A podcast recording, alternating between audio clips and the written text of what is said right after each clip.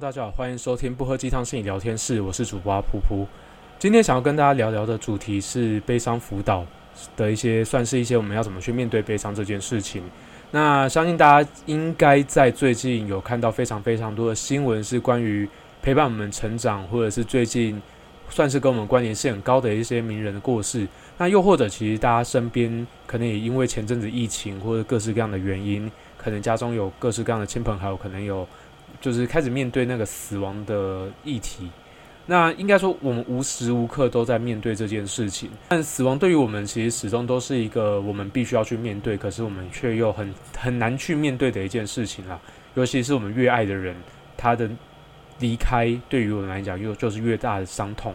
最近这阵子呢，又有很多的名人在这段时间里面相继过世。那就是大概就是最近一个，就是大概就是受到枪击案的安倍晋三前首相，前日本首相。那再来的话，就是我们可能陪伴我们成长、陪伴我们童年，就是一个很重要的阅读读物的作者倪匡。那又或者是，呃，我们最近算是也是陪伴我们童年一个很重要的一个经验，跟一个非常有意义的一一个历史事件，就是游戏王的作者高桥和希。那当然还有更多更多的人，可能也在这段时间里面相继在面对自己的死亡。那最难过的，尤其应该会是他们身边爱着他们的人。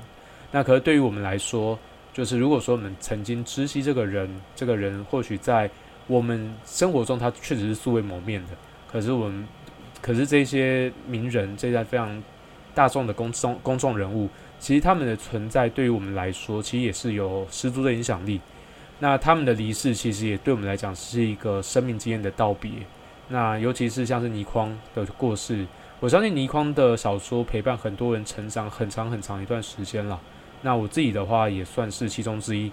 严格来讲，我看他的读物并没有那么热衷，比较喜欢是金庸。而就是那真的要讲的话，只用离开这个世界那个时候，其实也确实是让我有很大的那个，也是我第一次意会到，就是呃，跟自己没有直接相关的一个人的离世，会对于我们有这么大的影响。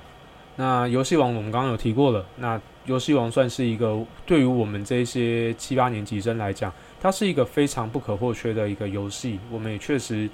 因为这个游戏有非常多的时间或者非常多的金钱在上面消磨掉。这个是我的认为，曾经是一个首相级的人物，尤其又是在那么东亚那么文明的一个社会，日本这个社会里面会发生这样子的枪击案，然后就曾经是一个那么重要的人的离世，这件事情对于不管是对于日本社会也好，或者是。跟日本社会很紧紧密连接的台湾，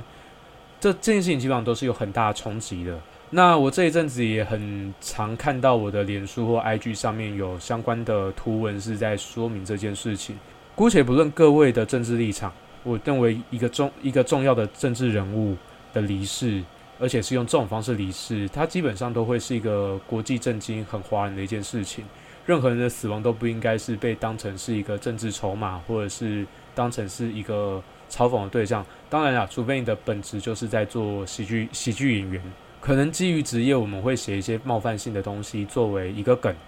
但我自己觉得，就是网络上的某些人基于他政治立场，他所谓的开这个玩笑，并不是基于就是他想要让这件事情。让这个悲伤可以有一些转换，而是他就基于就是幸灾乐祸的角度去看这件事情。我们蛮同意，就是豆豆先生他前阵子所说的一句话，叫做就是没有任何的玩笑是不具冒犯性的。那可是重点是我们讲这一段话到底是为了好笑，还是我们单纯是为了冒犯？我认为这样子之间还是有很大的差别。我自己本身也是会在智商室里面去开玩笑，用比较。幽默的方式，用比较轻松的方式去应对个案在面对的一些困扰，尤其在于那些困扰其实是有一些就是自我设限的部分。那可是我会非常清楚知道，我开这个玩笑并不是我带着恶意去开这个玩笑，我是有看到有洞见到一些东西，我好希望对方可以看到这件事情它是有有趣的成分在的。那或许啦，我可能没有到那个境界，可是或许这个死亡对某些人来讲。它也是有另外一个层面的意思，它是值得被当做喜剧去表表达或表演出来的。可是它跟那种单纯的恶意去讽刺，呃，某一位政治名人的死亡这件事情，我认为是完全不一样的。它也不会是好笑的。那任何的言论在我们自己的嘴巴里面，在我们自己的表达里面，它会经过第一层的诠释，那是我们自己给的。那当我们想要用这个方式去开任何的玩笑，或者是你就单纯只是想要，呃，就是去嘲讽这件事情，想要幸灾乐祸，这当然是你的言论自由。可是我们任何的言论都会经过第二层的诠释，那个诠释是听的人的诠释。那听的这些人的诠释呢？如果说他对于这件事情他是有被冒犯到，他是有被伤害到的，我们势必也得去为我们这些可能有些风险的言论去付出代价或负起责任。那我觉得这个会是我对于这阵子这些图文的一些看法。因为我自己也算是会去对于某些事件、某些人的死亡，我可能自己会有一些我自己的观点，但我会为我自己的观点负责。那我不会觉得就是躲在网络上匿名，然后我去开这些玩笑，我不需要为这件事情负起责任。那我甚至也不会用假账号去表达说我对于某些内容我是有一些偏激的看法，然后我想要透过匿名的方式去躲避这些偏激的看法。这是我自己本人一直以来都很。郑重反对的，甚至我觉得就是这几年匿名版是被滥用这件事情，这个好像我之前的梗图也有做过这件事情的讨论。那刚开始为什么要用那么严肃的方式去讨论这个议题？因为对于每个人来说，呃，死亡这件事情或重大创伤事件这件事情，对于当事人或者当事人的重要他人这件事情，它不会是那么快可以被开玩笑的，甚至是在这段时间里面，他光是要去接受这件事情。它就有非常非常多的障碍，非常非常多的坎需要跨过。那这个东西，我觉得可以先去讨论到一个东西，叫 Kubler-Ross 的悲伤五个阶段。我想这个大家都有听过了。然后大家对于这个理论，可能有些人多多少少会有些他自己的看法跟批判。就是理论都是这个样子，你可以批判这个东西，你可以不 follow 这个东西。可我这边也想要说明一下，我们可能在经历这个过程，它是怎么样发生的，然后它的过程都会是正常的。第一个就是我们会先面对到的东西是否认跟隔离，我们会先去否认这个灾难性的事实，否否认这些灾难性的资讯。那我们会先把自己的情绪隔离起来。那我们把情绪隔离起来，并不是说我们在逃避这件事情，我们是选择性的先让我们自己的防卫机转去保护好自己。因为某些的资讯，尤其是这类创伤资讯，其实我们很难去第一时间就接受。我们对于一个非常重要、非常重要的人的离开，我们一定是会有很多冲击的。我们初期之所以没有办法接受，它是很正常的，因为我们的自我、我们自己的情绪，我们可能没有那么大的空间可以去接受这个那么冲击的事实。我们会需要一点时间去让自己的心理空间可以多一点，可以多长一点出来。我们更有力气的时候，我们会开始慢慢去接受这件事情。那接受的这个过程里面，我们下一阶段就会走到愤怒这件事情。我们会从否认，然后开始就觉得就是抱怨这个世界上它是有一些不公平，然后甚至是呃，就是我们会开始有些责怪。那些责怪可能是对于自己，也可能是怪周遭的人，或者是开始怨天尤人，就觉得这件事情实在太不公平了。那这个时候我们会有个很直接的情绪，就是我们很生气。这件事情并不是应该发生在我们很在乎、很爱的人身上。我们越重视这个人，通常我们就会越对这件事情越生气。那当然啦，就是如果说你对于很重要的人离开，他可能有很多的故，你跟他之间可能有很多的故事，你没有那么生气，这也是正常的。每个人本来就会有不同程度的情绪反应跟情绪表现。那接下来的话就是讨价还价，讨价还价这件事情，就是在愤怒过后，我们会开始去，嗯，就是。有一部分，它有点像是一些，如果说你有宗教信仰的话，它有点像是像你所相信的那个神、那个上天去祈求，希望说能够有一些不同的对待，希望有一些新的转变。就是如果说就很常，我们会听到一句话，就是只只要他能够醒来，只要他能够好好活着，我愿意做很多很多的事情，我愿意吃半年的素，我愿意去捐多少钱，然后。我希望就是，呃，就是这些医疗资源可以多帮忙他一些。那甚至是就是，如果就是，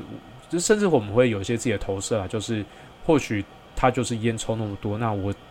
就于是我觉得我好希望他不要抽那么多烟，于是我可能我自己也开始去注重我自己的身体健康，我开始去避免这些不健康的行为。他可能都是讨价还价的一些转换。那再的话就是沮丧。就是沮丧的话，就是我们开始慢慢去接受这个失去的事实。我们开始呃感受到脆弱消极。我们其实我觉得光是要去接受这个讯息，然后让自己变得脆弱跟消极，这件事情就非常非常不容易了。因为我们开始去把那个去保护我们的那些防卫机转卸掉，我们开始去让这个很悲伤的情绪很真真实实的反映在我们的心里面，反映在我们的身上。那这个时候，其实我们在一般的状况来讲，我们其实在这段时间会是需要特别谨慎去对待我们身边的人的，因为其实我们在这个阶段，在面对沮丧，有很多人是，即便他开始心里面开始接受这件事情，可是这件事这样子的情绪，他可能要消化好久好久的时间，甚至超过两个礼拜，他可能就会就有点类似忧郁症的现象出现。那甚至我是我身边可能就有一些个案是他们在经历这个过程里面，他花好几年、好几十年走出来，然后甚至有些人是走不出来，他可能就选择就是用死亡去面对这件事情。那再的话就是最终我们会开始慢慢走出沮丧，我们开始去体悟到，就是这件事情是真的，而且人生本来就是无常的。那人的生命本来就是很脆弱的，有蛮有可能就是我们前一秒还活得好好的。下一秒，我们可能就因为各式各样的理由离开了。我们可能就是很开心的去出去玩一次，可是就突然发生一个意外，可能是车车祸，也有可能就是很好巧不巧的落死摊方，然后我们可能就离开这个世界了。这这件事情是公死亡这件事情本身是公平的，就是我们所有人去遭遇到意外的几率可能都是一样的。我们终其一生，我们可能会经历过死亡的几率，这件事情都势必都是百分之百。只是我们不确定是明年、后年、大后年、十年、二十年后，还是下一秒。这件事情没有人可以预料。甚至假设啦，如果真的就是有一颗陨石撞了地球，那蛮有可能就是我们一起去经历，就是我们接下来所有人类都没有所谓的明天这件事情。随着我们开始接受这件事情，开始赋赋予这些事情意义感的同时，我们的生命跟生活势必会有一些转变。那我们可能需要花点时间去重建自己的生活，花点时间去想接下来我们失去了这个很重要连接，我们可以怎么过？我记得没错，之前我在读日文的时候读过一篇文章，他就是他就讲一个人，就是一个就是算是上班族妇女吧，就是他五十几岁，他的伴侣过世之后，他最大的转变就是他开始不戴手表，他身边开始不再放任何有时钟的东西，他并没有说在文章里面并没有说这是为什么。可是他开始注意到一件事情，就是即便没有这些时间，他一样可以过得很好。然后就是时间这件事情，手表、时钟这件事情，是过去他跟他的伴侣最深的一个连接。那这个连接消失之后，他会觉得关注这些时间好像没有什么太大意义。那这个会是一个很重大的转变。那这是他度过悲伤的方式。那我自己也有经历过亲人离开这件事情，就是这个亲人离开。他是我的爷爷，我跟他有非常非常多恩怨情仇，在叛逆的时候，第一最常吵架的就是这个人。那可是我自己在面对这个悲伤的时候，其实我也很震惊，就是这个人离开，我大概也是花了五六年的时间，我才慢慢的觉得说，哦，就是他离开这件事情是常态。有的时候，我就是有的时候，就尤其在这，就是在刚开始发生这件事情的时候，我其实会想象说，就是我爷爷照片上面他的嘴角，有的时候会觉得他好像有点。就是嘴角有点勾起，他好像在另外一个世界可能过比较开心一点。那可是这些东西说句实在话，这就是我们的投射。我们是透过一些我们自己的投射，透过我们的一些就是感受，再去让自己去练习经历那个历程。就经历就是一个很重要的人的离开。那这个是悲伤的五个历程。可是另外一件事情就是，这个悲伤五个历程并不是像是。这个学者所说的那么线性的，其实它是一个循环性的，有点像是螺旋。大家如果说有看过，就是一些呃忧郁症的一些文章的话，忧郁症其实基本上它就是一个非线性的成长过程。你会看到你自己有时候退步，有时候进步，有时候退步，有时候进步。基本上人的心理调试，它从来都不是线性，噗一声就上去了。我们在经历悲伤这件事情，也会有经历过，就是我们在不同的阶段反复来回的过程。那这件事情也是每个人的反应会不太一样的。有些人可能会在否认、跟愤怒和讨价还价之间，就是反复的来回。他花了好多时间才走向沮丧，可是，在沮丧过后又突然跳回去开始讨价还价。那又或者是他可能就是不断的就是去走，就是接受，就是一路走到接受。可是，在这接受过程中，他突然又一度退回，说：“我觉得不可能啊，他怎么可能突然离开？他又回到了否认。”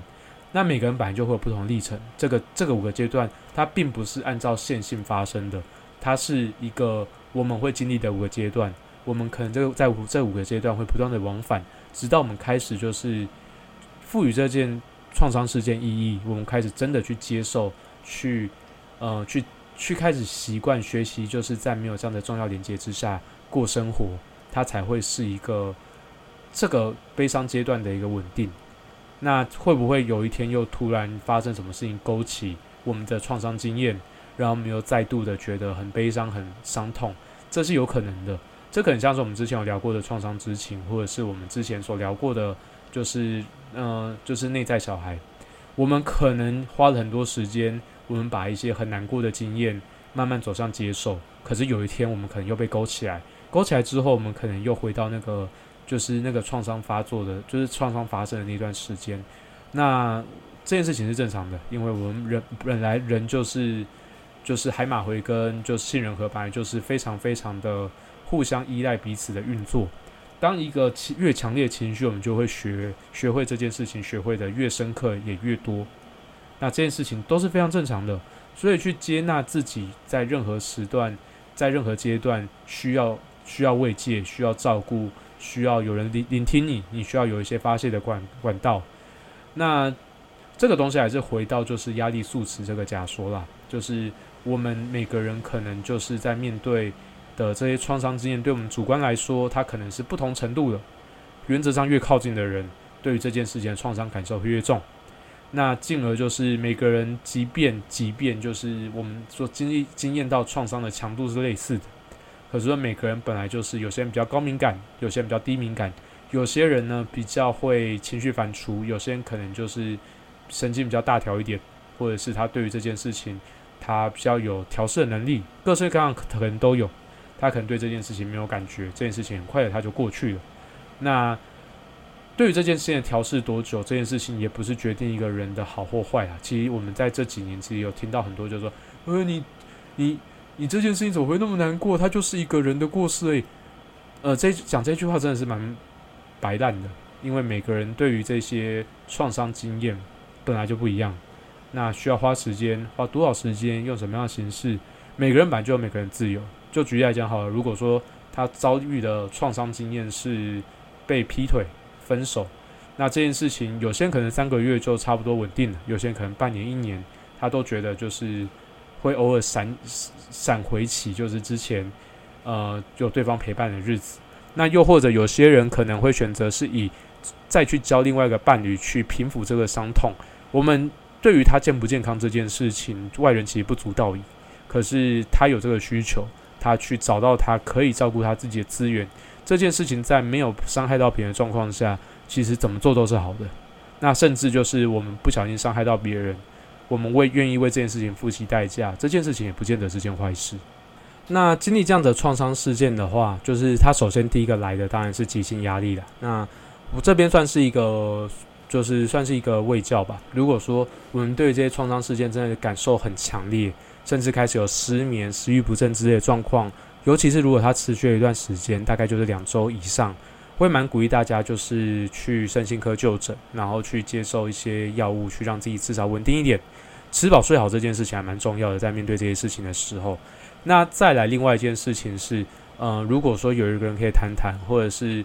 需要专业的人好好谈谈的话，就是基本上生命线或者是张老师。又或者是社区智商中心，它其实一直以来都有一些呃免费的心理咨询的服务，有些医院也有就是健保的智商门诊，那这些大都是大家可以利用的资源。求助从来从来都不是是从来都不是一件可耻的事情。当我们很脆弱、很需要帮忙的时候，它就是我们需要去好好寻求协助的时刻。那其实另外一件事情是，尤其是跟我们年纪或者是跟我们生命很亲近的人，我们很常会有一个经验就是。嗯，因为很重要的人，而且是例如说我们的伴侣过世，我们常常会觉得有一种就是下一个会不会就是我们，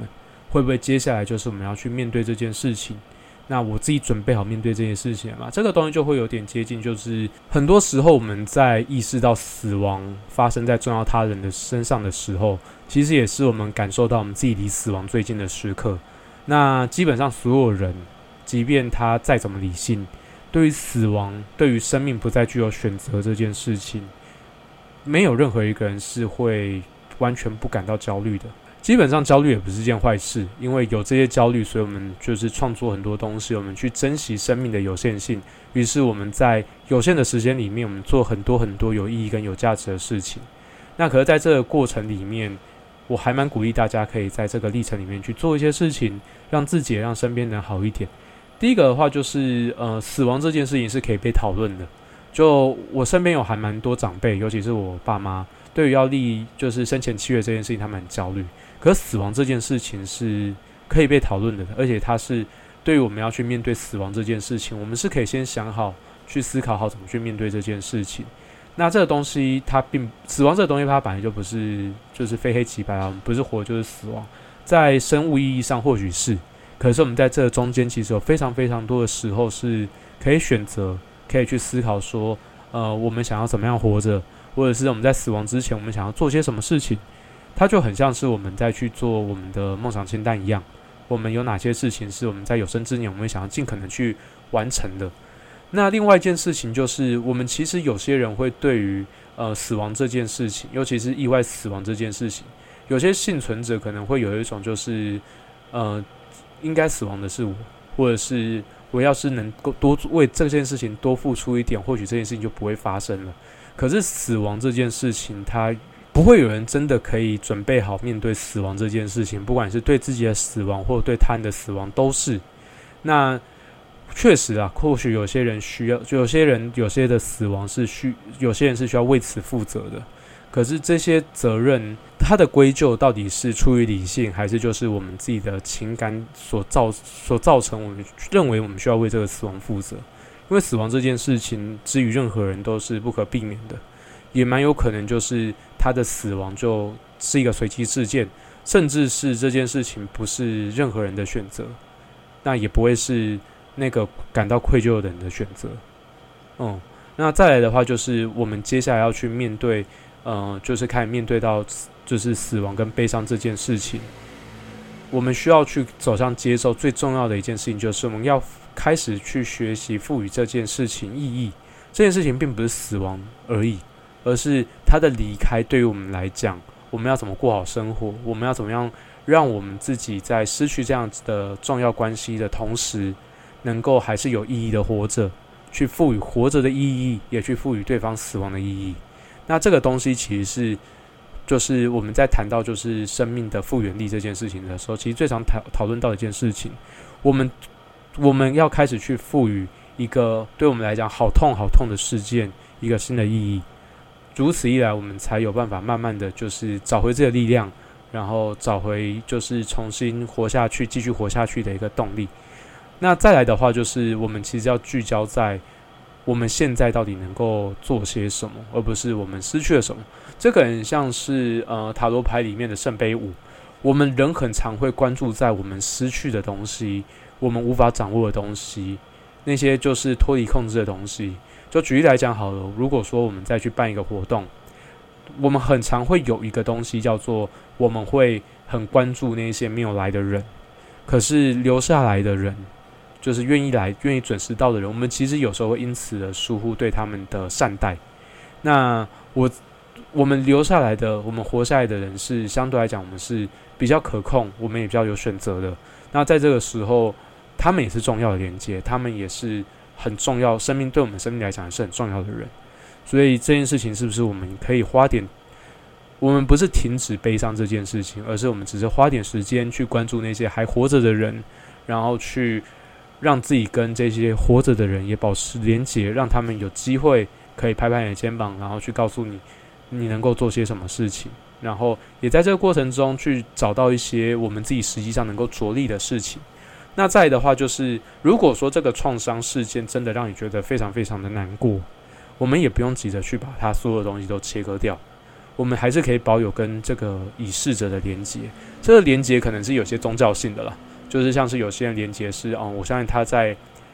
天上，他会变成星星，他所以关注到我们。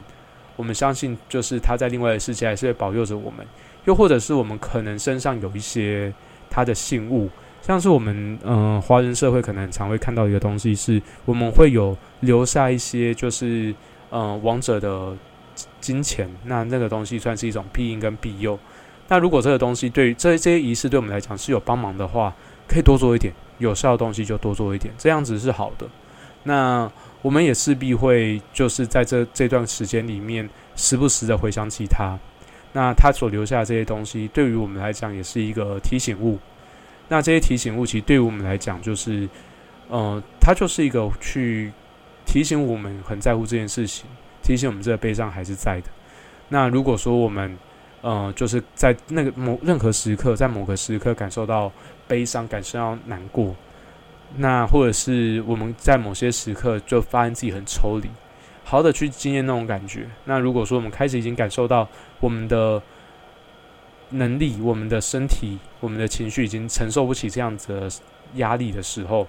我觉得不妨去寻求专业的协助啊。就是尤其是当我们因为这件事情开始觉得我们活着没有任何意义，甚至是我想要去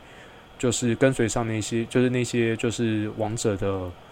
就是步伐的时候，其实就是好好的去寻求专业的协助协助。没有任何一个人。能够准备好面对死亡这件事情，也没有任何一个人必须要独自面对这些死亡的悲伤。如果真的有需要，好好的去找就值得相信的人，好好的去陪伴你度过这段时间，然后也去接受自己可能在这五个阶段，在这些悲伤历程里面，可能会反复来回，可能自己会花一点时间重新找回力量，这些都是人之常情。我们在做这些事情，就是在纪念这一些亡者。这些过往往生者他们的对我们的意义，我们在过渡这件事情。那在这段时间，也去包容，也去接纳你自己，是需要花点时间去消化这些悲伤的。那希望今天的节目能够陪伴大家度过这段时间。那祝福大家就是接下来一切顺利，然后也有更多的心理能量可以去面对这件事情。那祝福大家一切顺利，拜拜。